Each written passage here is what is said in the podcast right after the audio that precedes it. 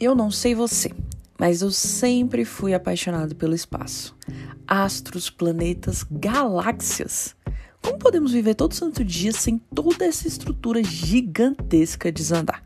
Tudo se comunica e emite comunicação para permanecer em ordem. Não bastasse isso, nós, humanos, entramos nessa dança, neste espaço e começamos a entendê-lo e utilizá-lo a nosso favor. Um dos grandes inventos foi o satélite artificial, que, assim como o natural, orbita em torno do nosso planeta ou em torno de qualquer outro. E eu descobri há pouco tempo que não existe apenas um tipo de satélite artificial, mas pelo menos cinco. E aí eu vou dizer aqui para você. O tipo de observação da Terra e do universo tem características comuns. Estão ali para registrar tudo e nos dar uma visão sobre o que ele vê. Já o militar é equipado com câmeras com infravermelho para fotografar territórios com grande precisão. O tipo meteorológico observa e verifica o tempo e o clima da Terra, e também outros fenômenos como queimadas, a devastação do Ricardo Salles, os efeitos de poluição, aurora boreal, tempestades e muitas outras coisas. O de navegação é o responsável pelo GPS e o de comunicação por distribuir sinais de telefonia, internet e televisão. Estes são os cinco tipos. Mas assim, embora apenas um deles seja denominado como de comunicação, todos os tipos capturam, armazenam distribuem informações, se comunicam com a Terra e, quem sabe, até uns com os outros, né? O que mostra que a essência de um satélite é comunicar.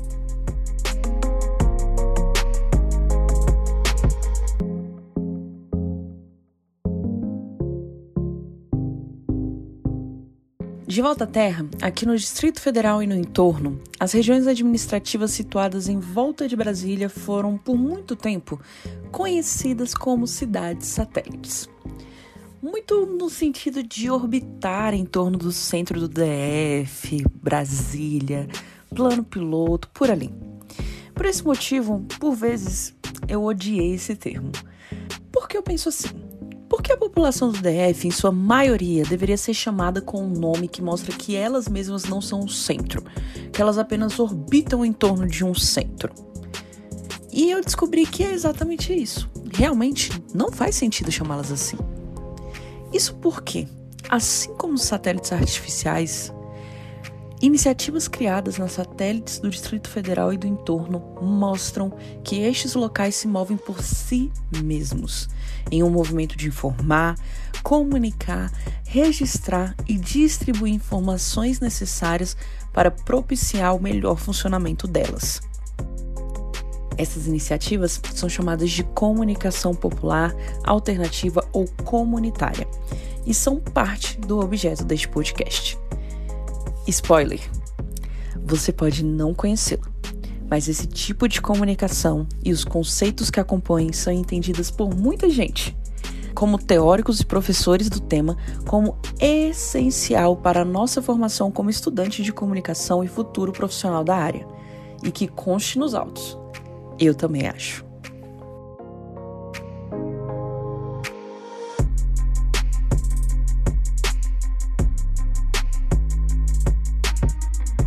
Pois é, não é à toa que esta relação entre comunicação popular e a nossa formação é o tema do meu trabalho de conclusão de curso, cujo produto é este podcast. Aliás, muito prazer, sou Thalita de Souza, formando em jornalismo pela Universidade de Brasília. E este é o Satélites Alto-Falantes. E alto, com U mesmo, em um trocadilho para dizer que os projetos descritos nos próximos episódios falam por si e para si. Então vamos lá, deixa eu te explicar. Nos próximos quatro episódios, você irá, junto comigo, conhecer iniciativas de comunicação popular aqui no DF e no entorno. Como elas atuam, o impacto de suas ações, além de conhecer mais sobre o projeto Comunicação Comunitária da UNB e como ele é relevante para a sua formação. Então eu peço licença na rotina corrida de aulas, que provavelmente você deve estar aí, Aliás, você está pegando as introdutórias, como as icônicas Icon ou oficina de texto, ou você está mais ali para jornal campus e comunicação em sociedade, ou dependendo da universidade em que você estuda, está ali nas matérias do fim do curso. De qualquer forma, forças guerreiros e guerreiras que estão me ouvindo. Do lado de cá também está tudo corrido, enquanto eu encerro minha rotina de produção do meu TCC. E se você tá, assim como eu, nessa jornada, não esquece o memorial. Mas já que a gente se trombou nesse tempo, eu quero aproveitá-lo cada segundo.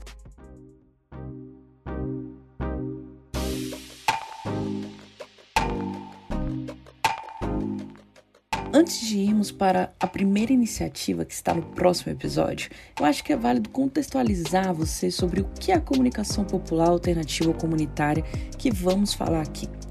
Olha só, primeiro de tudo, ela é feita por iniciativas populares, principalmente por pessoas envolvidas na comunidade em que elas estão. Ela é entendida como uma comunicação que efetivamente possa comprometer o indivíduo com o exercício de sua cidadania, que possa permitir uma atuação na sua realidade ali, podendo transformar inclusive a sua própria existência e a das pessoas à sua volta. E a maior característica desse tipo de comunicação é a participação. E é por isso que nos próximos episódios você vai ver o quão importante isto é em uma comunicação. Então, essa comunicação só pode ser definida assim se tiver pessoas da comunidade envolvidas no processo de gestão e de comunicação. Isso pode rolar com pessoas sendo fonte de informações ou sendo o próprio comunicador ou divulgador dos conteúdos feitos por essas iniciativas. É a participação ativa dessas pessoas que antes tinham espaços limitados na mídia tradicional. Outro ponto importante é que esse tipo de comunicação não é feita apenas por um meio digital e muito menos apenas em formatos que a gente já conhece, como jornais, telejornais, os jornais ali que estão nas mídias sociais. Ela pode ser feita em carros de som, divulgando informações necessárias para a comunidade, cartazes físicos, apresentações artísticas e até mesmo rodas de conversa. No digital, ela pode ser feita em programas de rádio, blogs, sites, perfis em redes sociais e vídeos como a gente já conhece. Atualmente, é possível esse tipo de comunicação em vários locais e em várias formas. Coletivos, rodas de conversa de mulheres de uma comunidade para discutir direitos femininos, ONGs que orientam comunidades sobre como garantir direitos também são exemplos de comunicação popular. Não é preciso ter um veículo comunitário como rádio ou jornal para ser comunicação popular. Essa comunicação também está presente em associações comunitárias, sabe, de bairros, de cidades, em segmentos como Grêmio Estudantil, chapa eleitoral de universidades, projetos de extensão de universidades e até mesmo rádio escola. Já deu para perceber que esta comunicação está ligada com ações ou iniciativas ou grupos que querem discutir assuntos relevantes para a sociedade, não é mesmo? Ou, em outras palavras, movimentos sociais ou movimentos de mobilização social. Isto porque esta comunicação ela é conhecida e tem como finalidade última, de acordo com a pesquisadora Cecília Peruso, de favorecer a autoemancipação humana e contribuir para a melhoria das condições de existência das populações empobrecidas, de modo a reduzir a pobreza, a discriminação, a violência, os comportamentos nocivos contra mulheres, por exemplo, ou contra crianças, bem como avançar mesmo na equidade social e no respeito à diversidade cultural.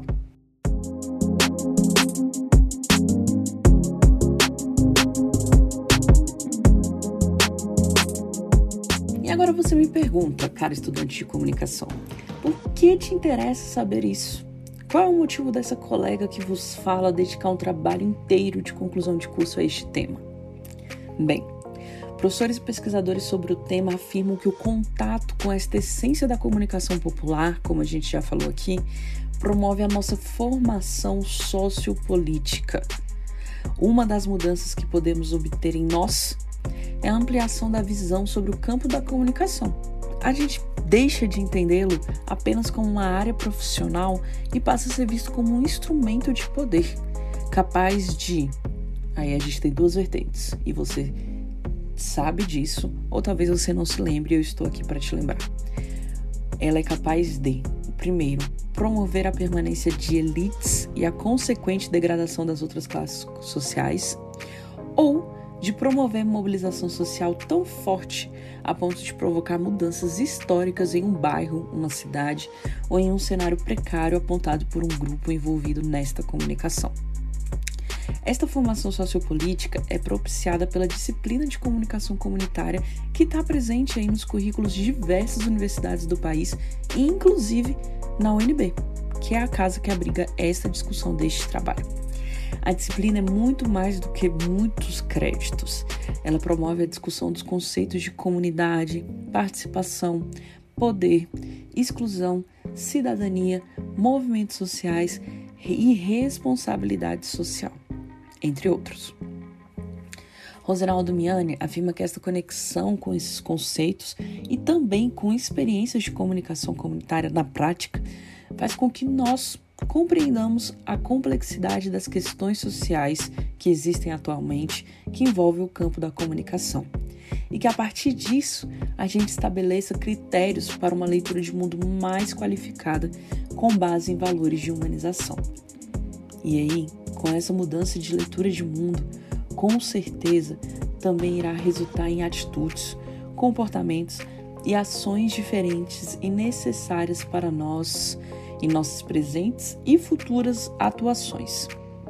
E também nos fará profissionais e seres humanos comprometidos com o desenvolvimento social de nosso país. Mas assim, mais do que eu mesmo falar, é com a escuta e com o envolvimento com cada história contada pelas comunicadoras populares entrevistadas aqui que fará você entender realmente a importância desta comunicação. Além disso, o último episódio com a professora Milena Mar, do projeto de comunicação comunitária da UNB, vai revelar a fundo esta relação entre esta comunicação e a nossa formação e tirará dúvidas sobre como poderemos agir a partir do conhecimento obtido aqui. Então vamos lá? Espero que assim como eu, você saia desta série de uma maneira diferente de como a encontrou. Então vamos! Partiu! Satélites alto-falantes.